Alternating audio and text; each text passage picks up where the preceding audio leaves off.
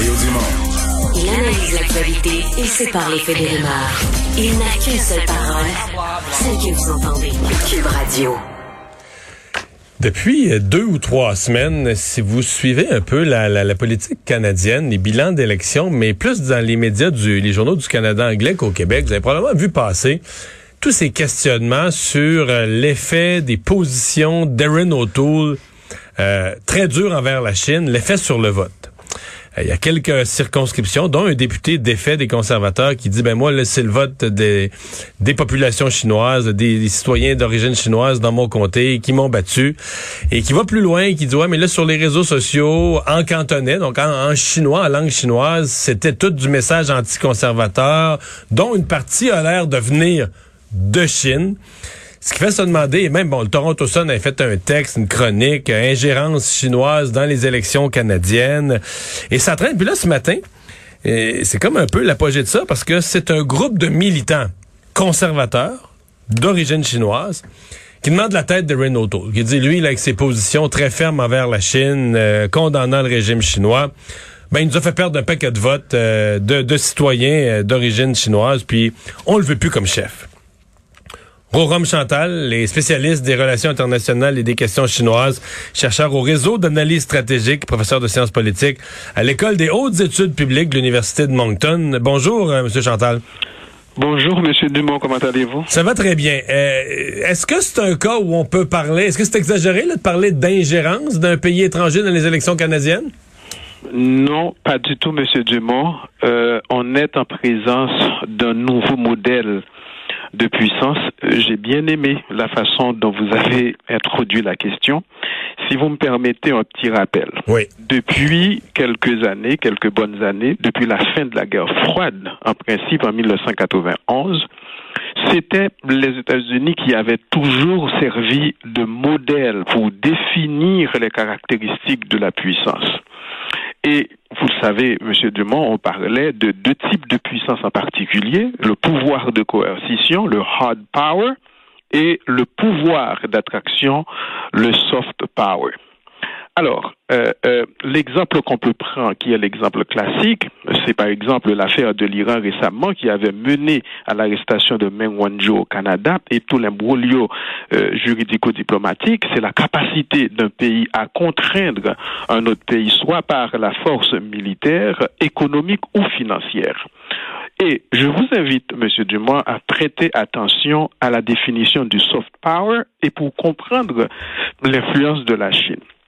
Le soft power est la capacité à diffuser son modèle culturel ou idéologique et en usant par exemple de sa langue, souligner ceci, de sa diaspora aussi. Or, en Chine, c'est un État-civilisation où la société a en général un respect vis-à-vis de l'État qui use de l'hypernationalisme.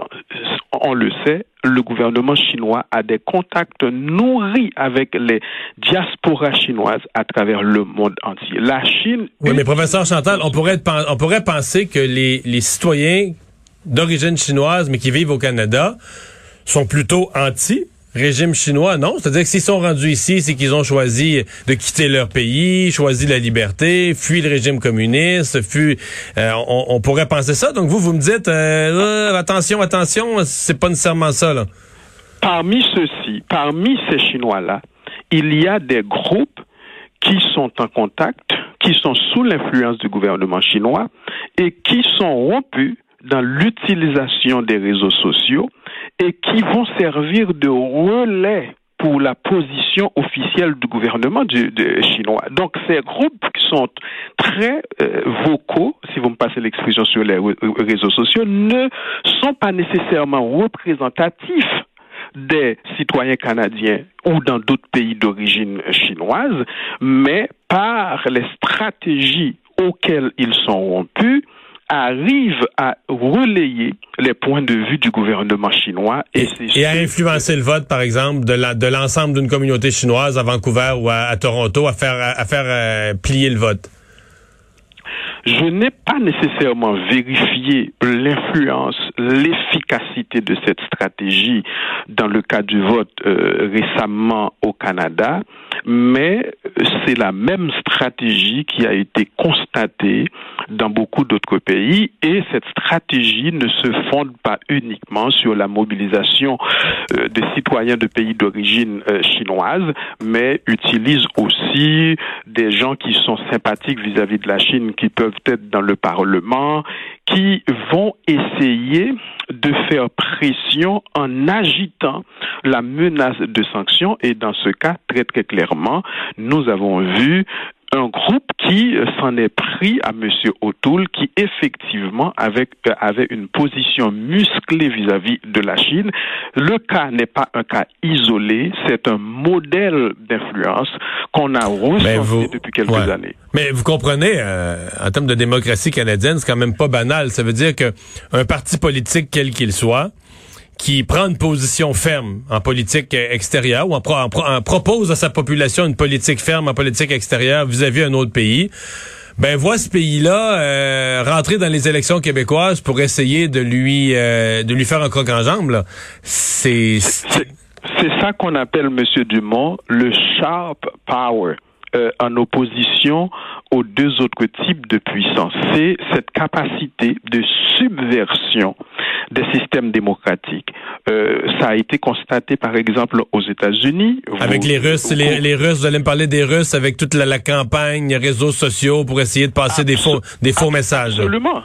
Mais, aussi la Chine, qui, par exemple, par justement le fait d'agiter ce spectre de sharp power, a contraint, par exemple, la NBA, Hollywood, à modifier radicalement des discours publics qui ciblaient, qui critiquaient le gouvernement chinois.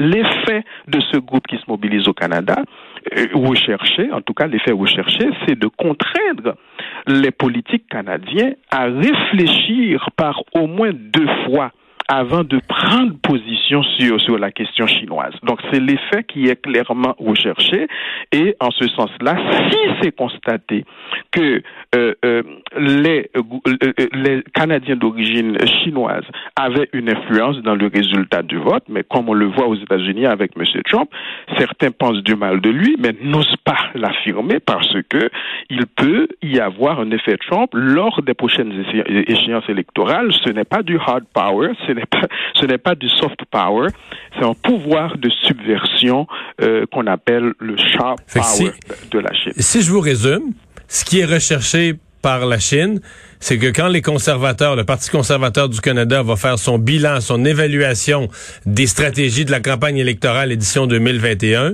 mais qu'ils retiennent, faut plus, faut plus jamais se mettre euh, la Chine à dos, faut plus jamais faire des déclarations qui nous mettraient à dos l'électorat de l'électorat d'origine chinoise, parce qu'on perd, on perd 20 circonscriptions, on perd des circonscriptions où ils sont présents, donc on fera plus ça jamais. Mais la Chine, c'est, vous l'avez très bien compris, Monsieur Dumont, la Chine, c'est 1 milliard 400 millions d'habitants, mais au Canada, c'est 1 million 800 millions environ euh, selon les données de 2016.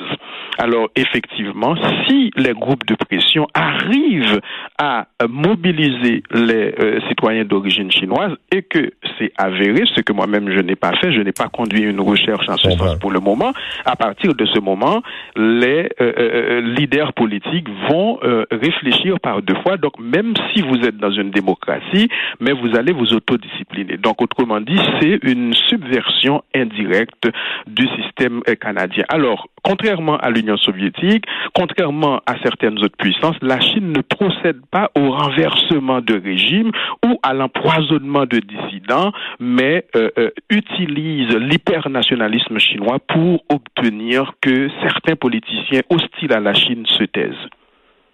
Très clair votre point de vue. Rome Chantal, merci beaucoup d'avoir été avec nous. C'est très apprécié. Au revoir.